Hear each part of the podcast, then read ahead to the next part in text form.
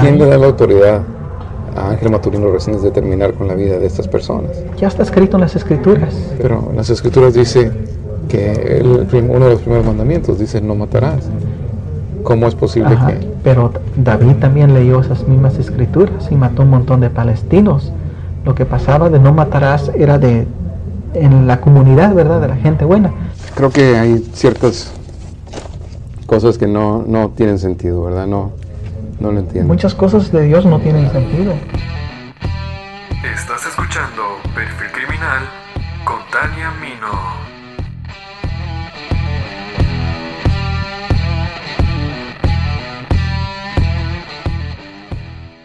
Más de 42 millones de migrantes viven en los Estados Unidos en busca de oportunidades y sueños, lejos de sus seres queridos. Las razones que llevan a las personas a convertirse en migrantes son las marcadas desigualdades económicas y de oportunidades, las dificultades para acceder a condiciones de vida digna y la pobreza. El sueño americano sigue atrayendo a los migrantes. Esto ha sido así durante décadas pero cada vez son menos los que logran cruzar la frontera. Otros son deportados, en algunos casos más de dos o tres veces, y en la peor de las situaciones pierden la vida. Pero hoy les hablaré de alguien que logró cruzar una y otra vez la frontera entre México y Estados Unidos. Alguien que provocó que cientos de familias estuvieran en vela, atemorizada de que él apareciera en sus casas. Bienvenidos al cuarto episodio de Perfil Criminal. Ángel Maturino Recendis es el nombre usado para referirse a Ángel Leoncillo Reyes Recendis, asesino serial mexicano que cometió una serie de terribles crímenes en el suelo norteamericano desde 1986 hasta 1999 fue bautizado por los medios y las instituciones policíacas como el asesino de las vías del tren o el asesino del ferrocarril, puesto que la mayoría de los asesinatos ocurrieron en localidades contiguas a las vías del tren.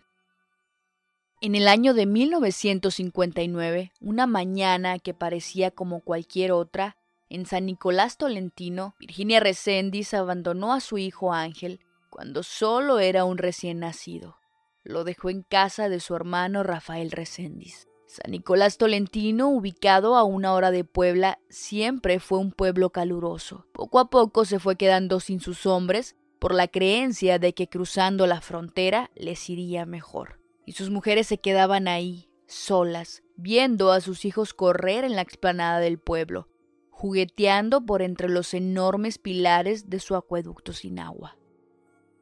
Ahí jugaba Ángel, escuchando a lo lejos los bramidos de los becerros regados por los corrales.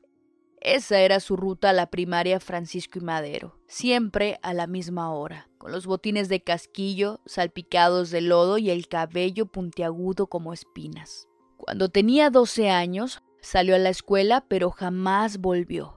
Lo vieron cruzar a la milpa y treparse a un camión dejando atrás San Nicolás.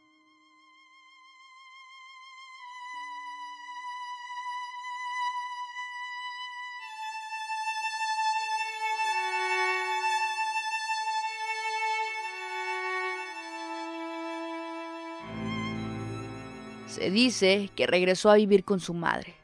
Su familia lo recordaba como un solitario que rara vez se metía en problemas. Según los registros de la prisión, tenía un nivel de educación de séptimo grado y un coeficiente intelectual de 120 que es elevado en comparación del promedio. Su madre declaró que cuando tenía 13 o 14 años fue agredido sexualmente por un grupo de niños mayores después de nadar en un río cercano. El FBI tuvo que familiarizarse primero con el multihomicida. Tuvieron que estudiar el fondo criminal, la historia social y la psicología de Ángel. Los resultados indicaron que antes de los asesinatos en varias ciudades norteamericanas, Ángel Maturino tenía antecedentes criminales. El asesino en serie utilizó los trenes de Estados Unidos para buscar trabajo agrícola en el medio oeste y el sur. Y también para huir de sus brutales escenas del crimen. Datos indican que en 1976, cuando tenía 16 años, Resendiz comenzó a cruzar ilegalmente la frontera hacia Estados Unidos. Fue arrestado en Michigan en 1976 y enviado de regreso a México, pero regresó en 1979, cuando fue arrestado nuevamente por golpear severamente a un hombre de 88 años dentro de su casa en Miami, Florida recibió una sentencia de prisión de 20 años por asalto y robo, pero fue liberado en 1985. En una entrevista, la madre de Resendiz dijo que también fue violado en grupo mientras estaba encarcelado en los Estados Unidos. Aunque Resendiz fue deportado después de su liberación de la prisión, rápidamente regresó a través de la frontera. En 1986 asesinó a una mujer sin hogar y a un supuesto cubano. La primera, una, una muchacha de Florida que creo que se llamaba Norma, ah, estaba con un cubano que estaba con la santería y entonces ella me habló que me iba a poner algo así de la santería y la agarré a balazos. A ella la encontraron al cubano, ¿no? Pues está debajo de un puente hacia donde corre el agua hacia abajo, está despedazado en tres partes. Fuimos a mi cuarto, le di de desayunar y todo eso y le dije que si quería seguirme, pero yo tenía que, yo iba yo a ir a, practicar palazos. Fui a practicar y ahí dijo, dijo, pues que podía hacerme algo contra de mí, de verdad, en eso. De repente eso sentí algo mal y, de, y ya después se me fue el sentimiento, ya no veo en color así como estamos viendo que verde esto, todo se ve así como, como azul, de diferentes azules. Y fui a ella y, ya se veía, pero bien fea, ¿verdad? y es cuando le hice, la destruí a ella. Ya que se me había quedado todas las balas en, en la práctica y las que me quedaban se las, se las acabé en ella. Los registros se pierden hasta junio de 1986, cuando Ángel se colocó en una agencia temporal y trabajó en una maquiladora en Texas. Fue arrestado en Laredo, Texas, por tratar de colarse en el país con un certificado de nacimiento falso y fue sentenciado a 18 meses de prisión. En mayo de 1991, Resendiz fue deportado nuevamente después de cumplir 30 meses por solicitar de manera fraudulenta tarjetas de seguridad social, posesión de armas y otros cargos relacionados con el ingreso ilegal al país. Solo unos meses después regresó a Texas. El 19 de julio de 1991 asesinó a Michael White de 33 años, el cuerpo de Michael fue encontrado en el patio de una casa en San Antonio. Había recibido varios disparos. En los años siguientes, Resendiz se desplazó de un lado a otro a través de la frontera, realizando trabajos agrícolas temporales en los Estados Unidos. Saltando ilegalmente en trenes de carga, viajaba a Florida cuando era temporada de cosecha de naranjas o hasta Kentucky cuando era necesario cosechar los cultivos de tabaco. En marzo de 1997, Resendiz reanudó sus formas asesinas, matando a Jesse Howell y Wendy Vaughn, dos adolescentes fugitivos de Illinois. Howell fue asesinado a golpes. Su cuerpo fue dejado junto a las vías del tren mientras que los restos de Vaughn no fueron encontrados hasta después de su arresto. Resendiz luego admitió haberla violado, estrangulado hasta la muerte y sodomizado su cadáver. El 27 de agosto, una joven pareja que se encontraba caminando cerca de las vías del ferrocarril en Lexington, Kentucky, no imaginaron lo que estaba a punto de ocurrir. Resendi se acercó a ellos, golpeó fatalmente a Christopher Meyer, un estudiante de 21 años de la Universidad de Kentucky. Luego violó y golpeó brutalmente a su novia Holly Don. Casi muere, pero logró sobrevivir. Más tarde, Holly escribiría sobre el ataque en su libro Único sobreviviente, la verdadera historia inspirada de enfrentarse cara a cara con el infame asesino del ferrocarril. Actualmente ayuda a otras víctimas de violación, agresión sexual y delincuencia.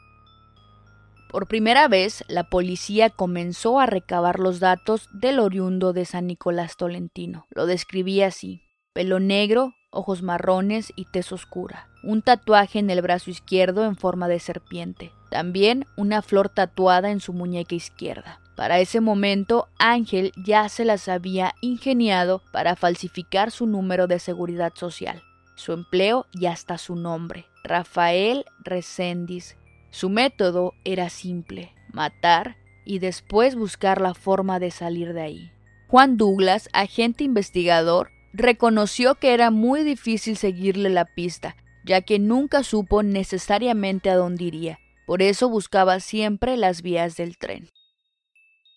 En 1998, Resendiz dejaría un camino de derramamiento de sangre desde el noroeste de Georgia hasta Houston, Texas. Los tres asesinatos involucraron invasiones de casas y al menos dos ocurrieron cerca de las vías del tren. En octubre de 1998, Resendiz se escabulló y logró entrar por una ventana del apartamento de Leafy Mason, de 87 años. Cuando menos se lo esperaba, es fuertemente golpeada con una plancha antigua en la cabeza hasta morir. Mientras que en diciembre golpeó a Fanny Byers, de 81 años, en su casa cerca de las vías del tren, quien fue encontrada el 10 de diciembre de 1998 asesinada a golpes. Un hombre de Lexington y su novia fueron acusados del asesinato, pero Resendiz admitió ante un agente del FBI que mató a Byers. Una semana después, el 16 de diciembre de 1998, Resendiz estaba de regreso en Texas. Claudia Benton, de 39 años, era una neuróloga pediátrica reconocida. Vivía en su casa de West University Place con su esposo y sus dos hijas, ubicada cerca de las vías del ferrocarril. Esa tarde, la doctora Benton se despidió de su esposo e hijas. Iban a viajar a Arizona a visitar a unos familiares antes de las vacaciones de Navidad. Ella se quedó sola en casa, preparando una presentación para su trabajo del día siguiente.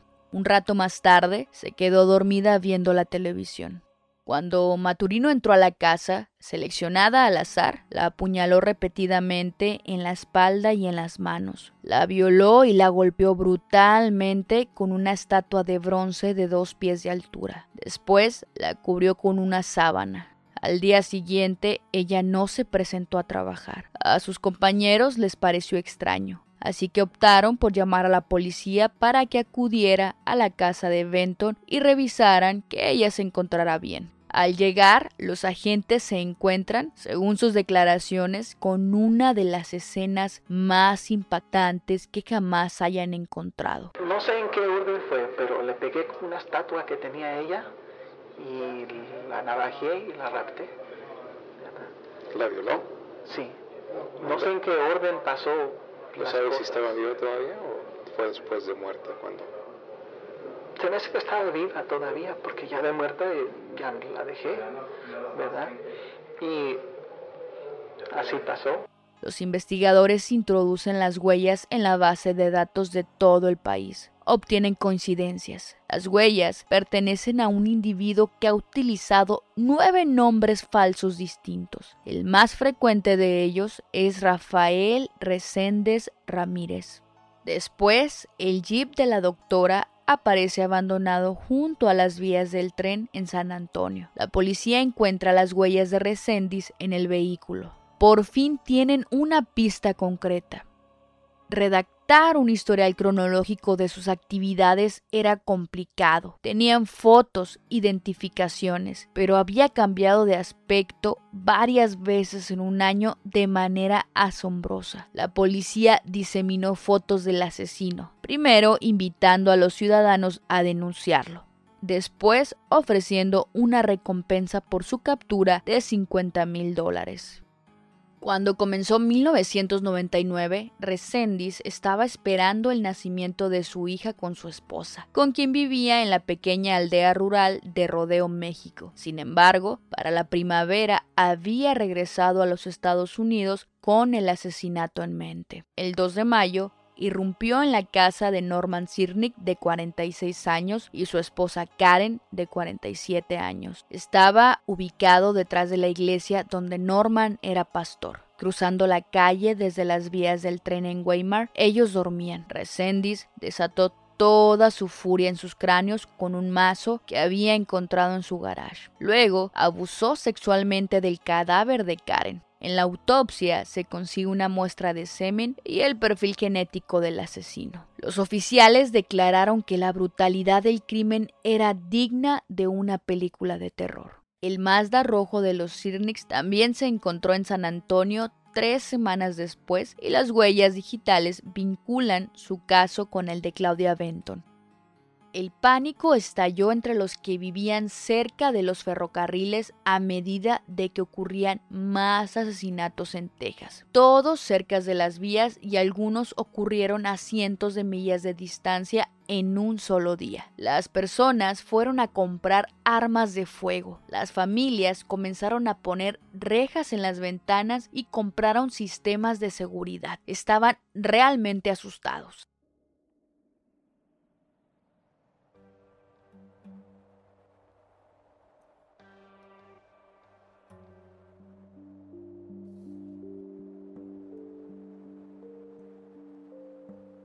Tras los asesinatos, la policía ya tenía un perfil del hombre que prefería moverse en tren para huir después de matar. Era un hombre con un resentimiento confundido, hostil y enojado con la policía.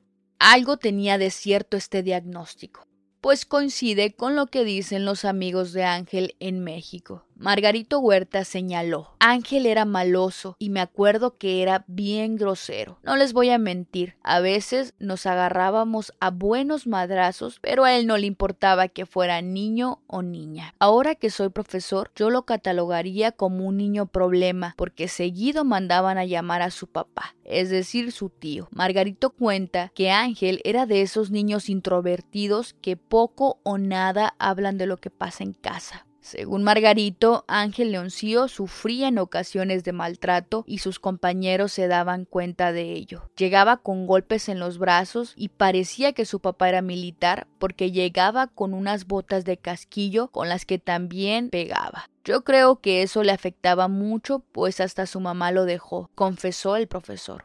Antes de su última serie de asesinatos, Resendiz fue capturado por el Servicio de Inmigración. Los agentes de la patrulla fronteriza lo detuvieron el primero de junio de 1999 por intentar cruzar la frontera alrededor del Paso, Texas de manera ilegal y le permitieron regresar a México al día siguiente ya que las computadoras de inmigración no estaban conectadas con la base de datos del FBI. Y al introducir las huellas de Ángel al sistema, no arrojó ninguna información de búsqueda y captura. Dos días después, regresó a Texas para matar nuevamente. El 4 de junio de 1999, Resendiz irrumpió en el departamento de la maestra de la escuela de Houston, Noemí Domínguez, de 26 años. La agredió sexualmente antes de golpearla hasta matarla con un pico. Después de asesinarle, él le robó el automóvil y más tarde ese día utilizó el mismo pico para asesinar a Josephine Konvicka de 73 años en una granja de su propiedad. Después de asesinarle, se quedó a comer en la casa. A la mañana siguiente, la hija de Jocelyn y su yerno fueron a visitarle. Cuando la hija entró en la habitación, la encontró muerta. Ella salió gritando de la casa que la habían matado. Cuando la policía llegó, encontraron la brutal escena. Los investigadores hallaron una huella en el congelador que coincidía con el asesino serial. Es hasta este punto de la investigación que la policía relacionó al supuesto Rafael Reséndiz Ramírez con el asesinato de Christopher Mayer. La gente que vivía cerca de las vías del tren estaban aterrorizados. Muchos dejaron sus casas y se fueron a casa de familiares para sentirse a salvo. Los que se quedaron estaban armados y alertas completamente aterrados. La crisis precipitó una cacería humana internacional y las autoridades convocaron a un grupo de trabajo multiagencia de 100 oficiales llamado Operación Train Stop. Los agentes registraban trenes cuando se detenían en los desvíos y enviaban a los perros a buscar rastros del asesino, mientras los helicópteros vigilaban desde arriba.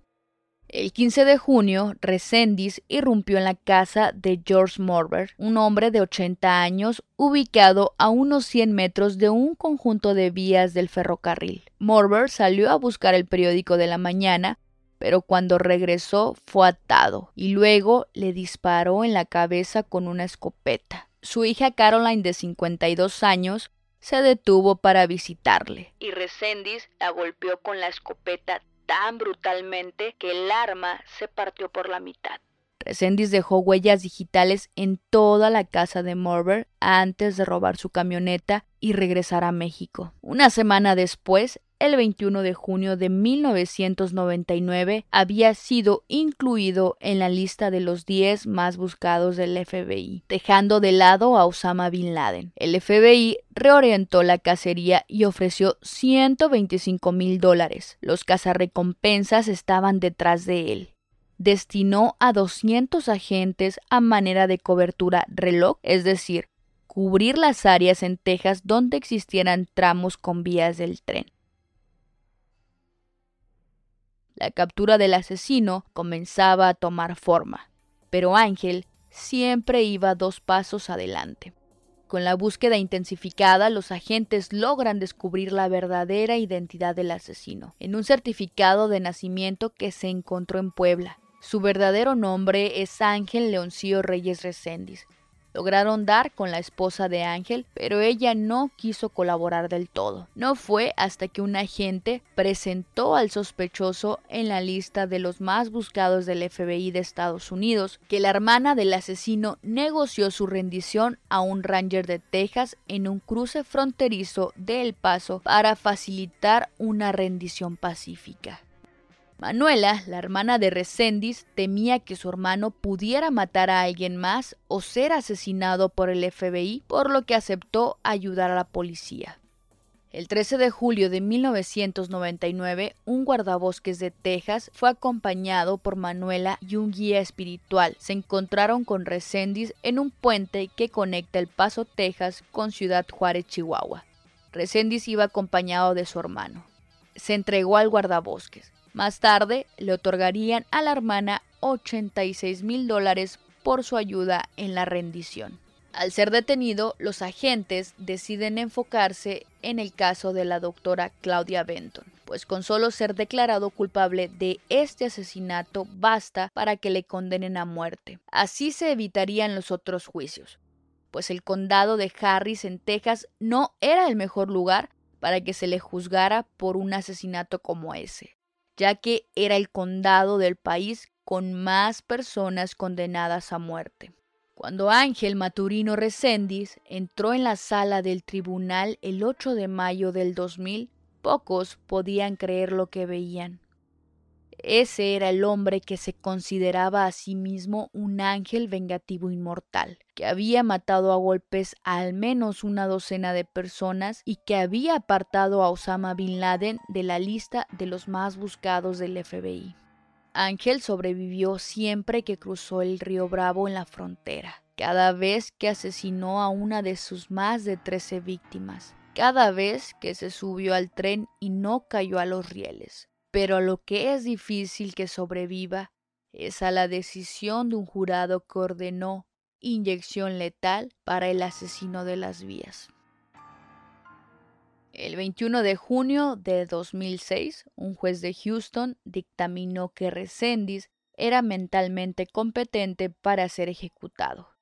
Al escuchar el fallo del juez, Resendiz dijo, No creo en la muerte, Sé que el cuerpo se va a desperdiciar, pero yo, como persona, soy eterno. Voy a estar vivo para siempre.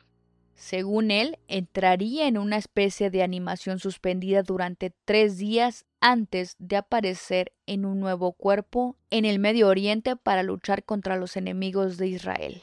También se describió a sí mismo como mitad hombre y mitad ángel, y le dijo a los psiquiatras que no podía ser ejecutado porque no creía que pudiera morir. Afirmó que Dios le había ordenado destruir las clínicas de aborto antes de que una presencia malvada lo obligara a matar al azar. Alegó que era un ángel vengador enviado por Dios para castigar a aquellos que creían malvados y merecían morir.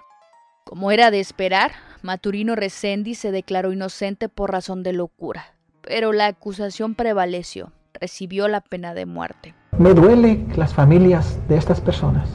no, no, de haber herido a las familias. Pero no de lo de, estas personas no siento nada. Ni sentí nada cuando los maté, ni, ni sentí odio, ni sentí amor. Nomás era como destruir a alguien que no valía la pena. Mientras estuvo en el corredor de la muerte para evitar los supuestos maltratos de los oficiales y el estar encerrado, se autolesionaba para poder pasar el mayor tiempo posible en enfermería y así estar fuera de su celda. Las familias de sus víctimas llenaron el área de observación el día de la ejecución. Resendiz esperaba la inyección letal, solo minutos después de confesar al menos seis asesinatos sin resolver y disculparse por sus fechorías, sus pies temblaron debajo de la sábana que cubría su cuerpo. Ángel Reséndiz fue ejecutado el 27 de junio de 2006 por inyección letal. Antes de su muerte pidió perdón a los familiares de las víctimas que asistieron, diciendo en su declaración final, Quiero preguntar si está en tu corazón perdonarme. No tienes que hacerlo. Sé que permití que el diablo gobernara mi vida. Solo te pido que me perdones y pregúntale al Señor, perdóname por permitir que el diablo me engañe. Agradezco a Dios por tener paciencia en mí. No merezco causarte dolor, no mereces esto. Merezco lo que estoy recibiendo. Resendiz fue declarado muerto a las 8.05 de la noche. El esposo de Claudia Benton estuvo presente en la ejecución y dijo que Resendiz era malvado, contenido en forma humana, una criatura sin alma, sin conciencia, sin remordimiento y sin respeto por la santidad de la vida humana. Ellos por ser homosexuales, por estar en la brujería, por estar en el aborto, eso, eso fue, fue las razones, lo que decían las escrituras, que se podían matar a estas personas y la culpa no estaba en uno, sino en ellos. ¿Usted duerme tranquilo, sabiendo todo lo que ha hecho? No tengo pesadillas. Yo. No tiene pesadillas, duerme tranquilamente con la conciencia limpia. Las víctimas fatales de Ángel nunca fueron de características específicas, correspondiendo su forma de actuar al patrón del criminal desorganizado que agrede basado en la oportunidad del momento. Atacó a tanto jóvenes parejas universitarias como adultos de más de 80 años. Se sabe que el hombre transitaba con frecuencia de México a Estados Unidos y hasta Canadá, por lo que la verdadera cantidad de crímenes que haya cometido permanece desconocida, aunque en una entrevista declaró que eran más de 40. ¿Pero se acuerda de todo lo que pasó? No, no todo, no. Tengo glimpses de lo que pasó, ¿verdad? Así cortos, pero todos los hechos no. Dice que, que ha habido tanta persona que no sabe cuántas. No sé. No tiene exactamente el, número exacto. Aproximado, dígame, un número aproximado. Yo sé que fue arriba del, del 40. Lo que sí está establecido es que aprovechaba la oscuridad y soledad de los vecindarios que estaban cerca de las vías del tren para entrar en la casa de cualquier persona a robar objetos de valor y dinero. Cuando el dueño llegaba era brutalmente atacado hasta la muerte. Se quedaba en las casas por un tiempo, principalmente para comer. Tomaba cosas sentimentales como la licencia de conducir para aprender un poco sobre las vidas que había tomado robó joyas y otros artículos que le devolvió a su esposa en México. Gran parte de la joyería fue vendida o fundida. Algunos de los artículos que fueron retirados de las casas fueron devueltos por su esposa después de su captura. Sin embargo, a veces se dejaba dinero en la escena. Violaba a algunas de sus víctimas femeninas. La violación sirvió como una intención secundaria. La mayoría de sus víctimas fueron encontradas cubiertas con una manta o de otras maneras ocultas a la vista inmediata.